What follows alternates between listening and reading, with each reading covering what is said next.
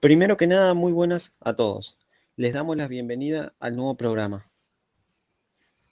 En esta ocasión hablaremos de cómo se fundaron algunas marcas de automóviles. Nos pareció interesante contarles la historia de alguna de ellas. Podríamos empezar con el caso de Volkswagen. La fábrica de automóviles Volkswagen está vinculada en su origen con el ingeniero austríaco Ferdinand Porsche, quien en 1930 fundó en Stuttgart un negocio con el objeto de fabricar un coche pequeño y barato para Alemania.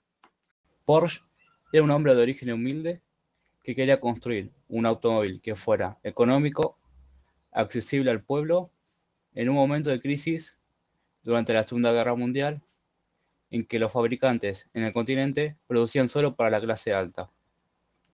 No existía aún en Europa lo que ya era una realidad en Norteamérica, un coche para el pueblo, en las palabras dichas por Henry Ford en 1906, al concebir el modelo T.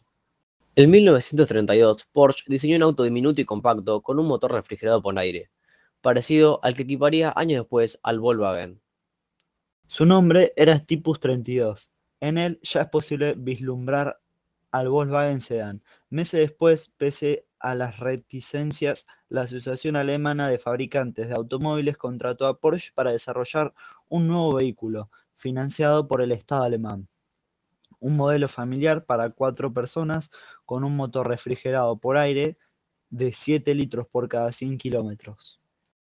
Así nació, al final de la década de los 30, el Typus 60, a partir de la cual Daimler-Benz construyó el modelo Volkswagen 3, que ya tiene los rasgos del sedán, Beetle en inglés, es decir, escarabajo. Para impulsar la construcción en masa de ese modelo, se desarrolla la fábrica Volkswagen en el condado de Wolfsburgo. La Segunda Guerra paró la producción de automóviles sedán, que sería retomada por los mismos británicos ahí mismo, en Wolfsburgo.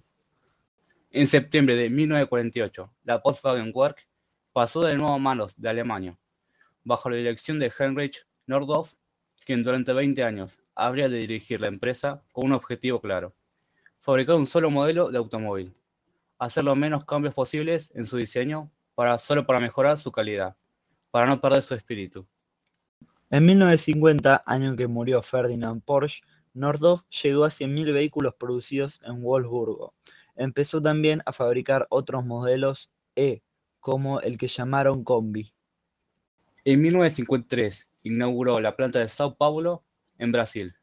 En 1955 llegó a un millón de autos producidos con base en el modelo Volkswagen Sedan. En 1968, el año de la muerte de Nordhoff, fue construida la fábrica de Puebla, en México. Y en 1972 el Volkswagen Sedan superó con 15 millones de unidades fabricadas el récord de producción que conservaba el Ford Modelo T, convirtiéndose en el auto más fabricado de la historia. Tras el éxito rotundo de la marca, esta fue absorbiendo varias empresas de todo tipo de usos, ya sea deportivo, utilitario, de alta gama y hasta de carga. Warren Buffett, un inversor y empresario estadounidense, junto con Volkswagen, al darse cuenta de que la competencia estaba en bancarrota y sus clientes no solo buscaban autos económicos. Y así fue que se creó el grupo Volkswagen, convirtiéndose hoy en día en el grupo más grande de la historia. Al darse cuenta que necesitaba autos de alta gama para otro poder adquisitivo, decidió invertir en empresas como Lamborghini y Bugatti. Después invirtió en Ducati, la marca más prestigiosa de las motocicletas, y a su vez Scania, una empresa dedicada a construir camiones de carga pesada para todo tipo de uso. Él invirtió tanto en estas empresas que finalmente se convirtió en el único dueño. Luego, con el pasar de los años, terminó adquiriendo Audi, Bentley, MAN, Porsche, Seat, Skoda, Volkswagen Truck, Volkswagen Comercial y Volkswagen. También un dato interesante es que es dueño del equipo de fútbol alemán que juega en la Bundesliga 1, el Wolfsburgo, un equipo grande de su país. Como este plan de inversión fue un éxito rotundo, incrementaron las ganancias en la empresa. Así Warren Buffett se convirtió en la persona más rica del mundo, con un patrimonio de más de 100 mil millones de dólares. Años recientes, Volkswagen superó a Toyota como el fabricante de autos más grande de la historia, además de que la empresa lleva años invirtiendo en investigación y fabricación en diversos prototipos de autos eléctricos.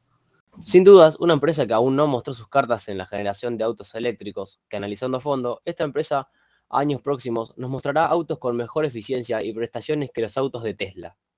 Y así concluye la historia de una marca que todavía no termina.